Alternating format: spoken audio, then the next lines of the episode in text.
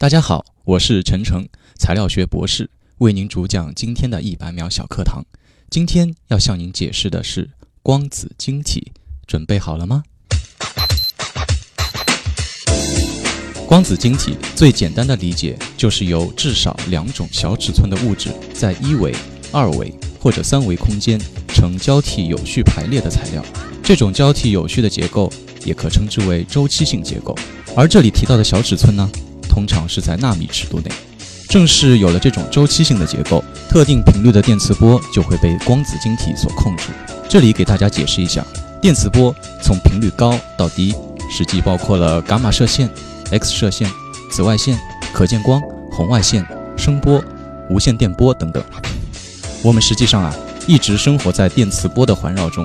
一般来说，我们以纳米尺度的材料制造的周期性结构，对应所能控制的电磁波的频率，就是在可见光的范围内。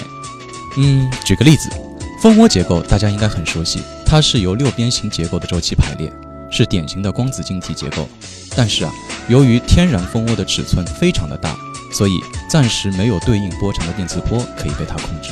那么，怎么理解光子晶体对可见光波的操控呢？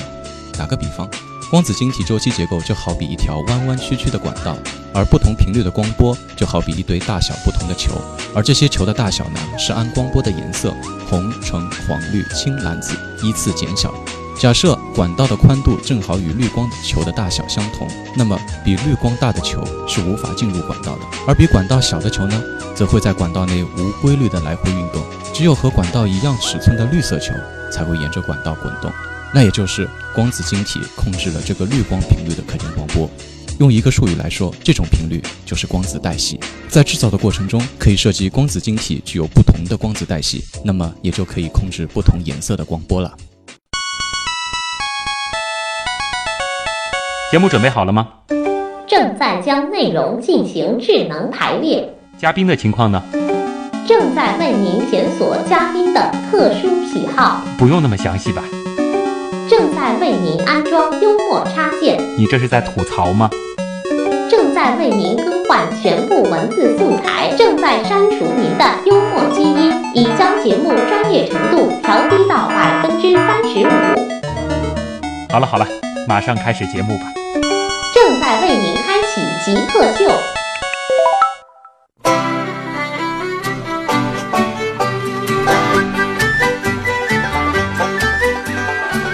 欢迎来到本周的极客秀。大家好，我是连水晶都没有亲自去买过的旭东。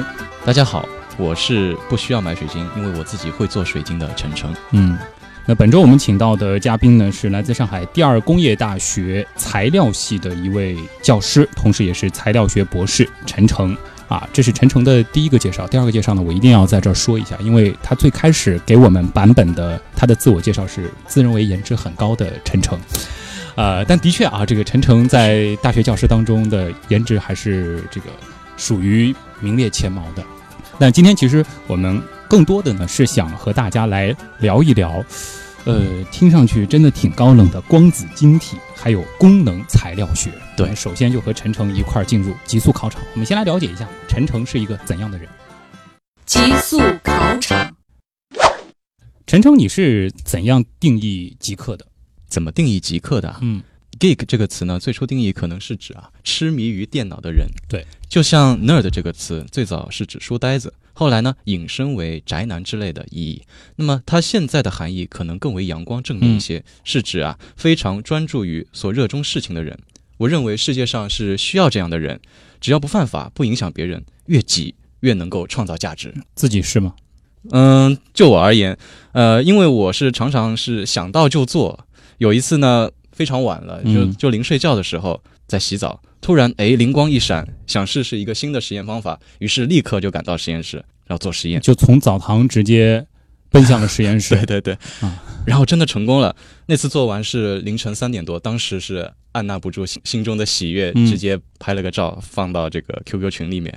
就为了自己喜欢的事情，或者说这个脑子当中一直在转你的对，想到就要去做。嗯啊，这个是在这个。读书的时候还是已经工作了？工作的，工作了以后。但是其实你们现在的这个工作，除了这个教书之外，还是有很多研究任务。对，我喜欢自己动手，自己做事情，这样这样快乐在其中。其实你是这个材料系的老师，那么对对各种材料应该还是比较熟悉的，也会互相互相了解嘛。互相了解。就其实除了你们的这个功能材料或者说是这个光子晶体之外，其他的材料也会比较的熟悉。对对对对对，啊，那么在那么多种材料当中找一种给我们嗯极客这个群体来代言的话，你觉得哪种比较合适？为什么？要这么说的话，当然还是我专业的材料了。我是会选择光子晶体的，嗯因为只要你能够做到周期性的排列，任何的物质啊嗯都可以制造光子晶体，而且可以赋予它不一样的特性。它可以做得非常硬，也可以做得非常耐高温，可以耐极端的高温。呃，它可以是金属，嗯，也可以是塑料，所以它的可塑性非常的强。你的意思就是说，你要成为一个极客，你无论有怎样的出身，有怎样的文化背景，只要你喜欢一件事情，对你把自己按照特定的这个模式去排列了，你就能够 发光发热，对做到极致。做到极致、嗯啊，还挺合适的啊。呃，给大家分享一下你自己喜欢看的书、喜欢看的电影吧。喜欢看的书，嗯，其实我平时非常非常少看书。哦，那么可以讲讲我喜欢看的电影吧。电影的话，我最喜欢的是《泰坦尼克号》，嗯，几乎每年我都会重新的看一遍，重温一遍。然后准备一些这个纸巾，一边看一边哭吗？嗯，那倒没有，因为啊，从电影中我能够体会到他有对生命的思考，呃，对爱情的解读，嗯对人性的刻画，还有啊，对理想的追求。不同的人可能理解上不一样，嗯但是我觉得这是一部值得反复品味的作品。嗯，有没有最崇拜或最感谢的人？我是一个偏理性的人啊，嗯、所以应该没有崇拜过谁。但是近年来，我比较欣赏、比较佩服的人就是方舟子。哦，嗯，因为他写了很多科普的好书，嗯，而且对于造假、传谣、迷信等等，也会做出非常及时的分析。很多人可能不理解他，但是我觉得中国需要方舟子，而且呢，我们也应该尽自己所能，在自己专长的范围内给人正确的指引。你觉得你自己是属于科研人吧？应该是。对，呃，那你会对这个科普有有兴趣吗？或者说考虑做更多的科普的事情嗯，我觉得我的能力还达不到，所以我是尽量在做。啊？而且我平时会在上课的时候，经常给学生灌输一些呃思想，比如说要科学的思考东西，嗯理性的看待问题。还有呢，就是对身边出现的一些伪科学的信息，我会嗯及时的跟他们分析，让他们能够理解，嗯，能够能够正确的面对身边的事情。其实关于这个就是材料方面的，也有很多伪科学的东西，是吗？对对对对对，非常多。啊，举个呃一两个例子有吗？呃，比如说一些保健品啊，啊，比如说一些对于特定材料的夸大的宣传啊，嗯，对，这个类似的这个广告很多啊，说某种这个什么某国科学家研制出的什么最新材料，带了之后嗯什么人体的什么循环都变好啦，等等等等。对，这些其实是不实际、不现实的，啊所以大家不要迷信这些东西。就作为一个研究材料的人，你这里是可以告诉大家，有很多的功能是没法实现的。对，有可能常人觉得这个很神奇，但是我们只要通过理性的分析，就知道不实际。说的感觉很厉害啊，什么嗯有什么磁场啊，有什么这个射线啊等等的。嗯，但是这些磁场对人的影响是很小的。哦就像我刚刚已经说过了，我们其实就是生活在电磁波的环绕中，嗯其实我们就是生活在一个地球的大磁场中。嗯，给大家说一下你最后一个学历啊、呃应该是你的这个博士学位啊、你的这个毕业论文做的是什么课题？啊，那这个是与我现在的研究内容是一致的，嗯也就是光子晶体啊。呃，因为我是一个如果愿意做一件事情的人，就会一直做下去，嗯所以我喜欢光子晶体，我会一直做下去。所以你从这个博士这个阶段开始就一直在和光子晶体打交道对对对，啊。研究生阶段呢，一直是。一直是、对啊呃，有没有这个好习惯和大家分享一下？嗯，好习惯的话，我自认为啊，嗯就是认准一个目标，能够坚持，这是对自己的要求。比如说，我会坚持健身，嗯坚持每天写写字，读一些英语之类的。用其实不会占用很多时间，也就几分钟而已。但是日积月累的话，我相信会有所不同。坏习惯呢？坏习惯的话，嗯，认识我的人都非常了解，就是作息的问题。嗯我一般是两三点睡，九十点钟起来，生物钟呢比一般人往后推迟。嗯这个习惯就我个人而言，并没有任何影响。我有规律的作息，有充足的睡眠，所以你在学校是没有这个上午的课的吗？呃，所以说它不好，是因为常常会影响身边的人。啊呃，老师给我排课只能排在下午或者晚上，而且一般呃，他们能迁就你，嗯对，只就知道你反正是这个早上起不来的，对对对对，就给你排下午或晚上的课。而且一般早上的会我都是不参加的。这里还要补充一下，网上流传的所谓人体脏器定时排毒的理论嗯是伪科学。啊，呃，没有什么所谓肝脏几点排毒啊，必须几点睡觉养肝这个道理。嗯也许编出这套理论的人觉得自己每晚睡觉的时候，可能啊，啊心脏在四点到五点钟是休息的，所以他啊心脏是不跳的吧？好吧，呃，那陈诚，你作为一个坚持十几年了，起码对吧？这个晚睡晚起的人，嗯呃因为体检报告还行吧？一切正常，啊，就身体非常健康。除了视力有所下降。啊。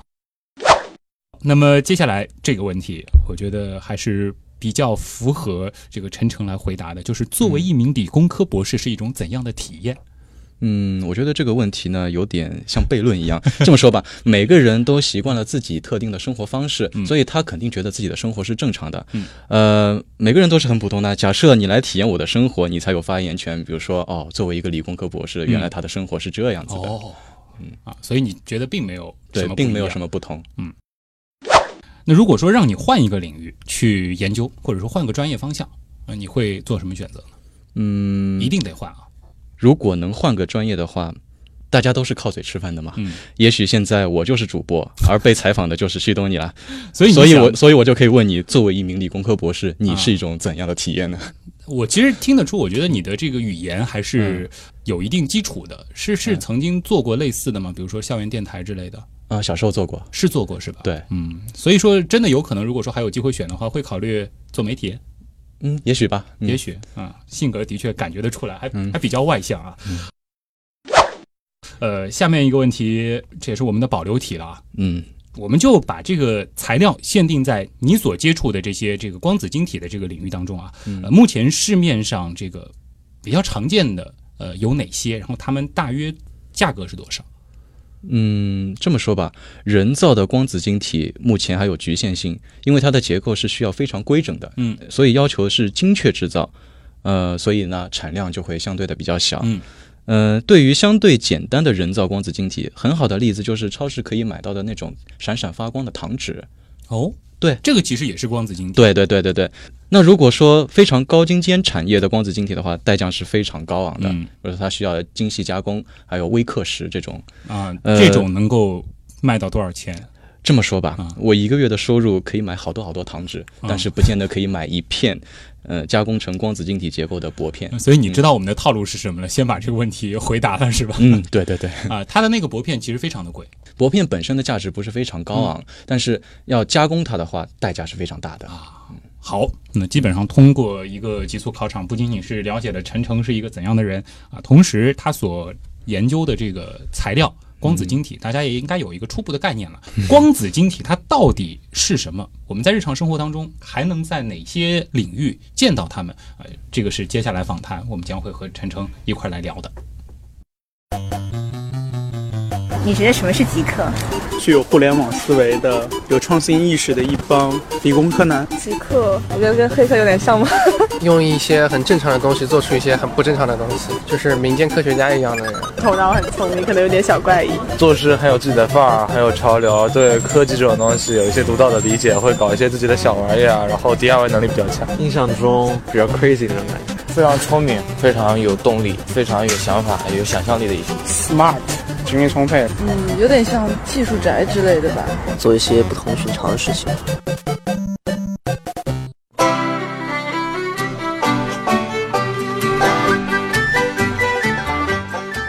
欢迎回来，这里是极客秀，我是啊、连水晶都没有亲自去买过的旭东。呃，大家好，我是不需要买水晶，因为我会自己做水晶的晨晨。嗯，今天做客我们节目的嘉宾呢是来自上海第二工业大学的一位材料系的教师，同时呢也是材料学博士陈诚。那他研究的领域呢是光子晶体。其实，在这个小课堂当中，你也和大家简单的讲了一讲这个光子晶体它到底呃是一种什么样的东西。其实更多的是讲了它的原理是什么。对对对那，么在日常生活当中，我们哪些常见的东西它也是属于光子晶体的范畴呢？其实你刚刚在这个我们的这个极速考场当中说给一种就找一种材料给极客代言，你也提到了说这个光子晶体其实它并非是某种特定的呃物质，对其实任何物质它只要排列成了这个样子，它都可以成为光子晶体。对对对，嗯，这个问题非常好。比如说在自然界中，呃，蝴蝶的翅膀就是最好的例子，它可以呈现绚烂的色彩，嗯，它其实就是有光子晶体的微结构。那比如说一些孔雀的羽毛啊，还有一些呃，比如说狒狒的脸，它上面也也有彩色，其实它也是有光子晶体微结构在里面。就是我们能够在不同角度看到它呈现出不同色彩的对这种这种面，对对对，呃，其实它就是有光子晶体的这个结构在里边的。是的，而且它是有一个特性的，嗯。比如说你从不同的角度看它，嗯。的颜色会发生一些显微的差异。嗯，其实之前我们在做昆虫那期极客秀的时候，也聊到闪蝶，对对对啊就是你提到了这种特殊的这种蝴蝶的翅膀，对。呃，在最侧面去看它，它反而是不成颜色，嗯就基本上就是这个灰色。但嗯。是你稍微换一个角度，它就是非常绚烂，蓝色、紫色、红色都会有。对，这里我可以讲一下，嗯。呃，比如就就拿光明女神蝶做例子吧，嗯。它其实能够显现出的这个结构色，啊。可以从呃绿色到蓝色，就因为角度不一样，嗯，它会呈现一个角度依赖性，这是一个专业的术语，嗯。角度依赖性。那么它它的鳞片本身的颜色可能是棕色或者是偏红色，嗯。那么这样我们就可以看到，呃，结合起来的颜色是更为复杂、更为绚烂的。是因为就是不同的角度，它这种结构就反射了不同长度的这个波段的呃这个电磁波。对，因为它是有一个公式的，嗯，呃，称为布拉格公式，是跟角度有关系的。嗯啊，具体这个公式我们在这儿就不写了啊，大家有兴趣可以去搜一下，叫布拉格公式。对对对，这种色彩的呈现呢，也称为布拉格衍射。布拉格衍射，对啊，瞬间把这个节目的这个知识水准又提了好几个档次啊。呃，其实陈诚刚才和大家就解释了，我们看到很多这种这个变换的色彩，其实是源于呃这个物质本身它在微观结构下是具备一些特殊的这种结构排列，对，它可以才呈现出了颜色。嗯那么我们平时看到的，比如说我我衣服的蓝色，嗯或者说这个地板的这种棕色，嗯，它是因为它具备了这种结构吗？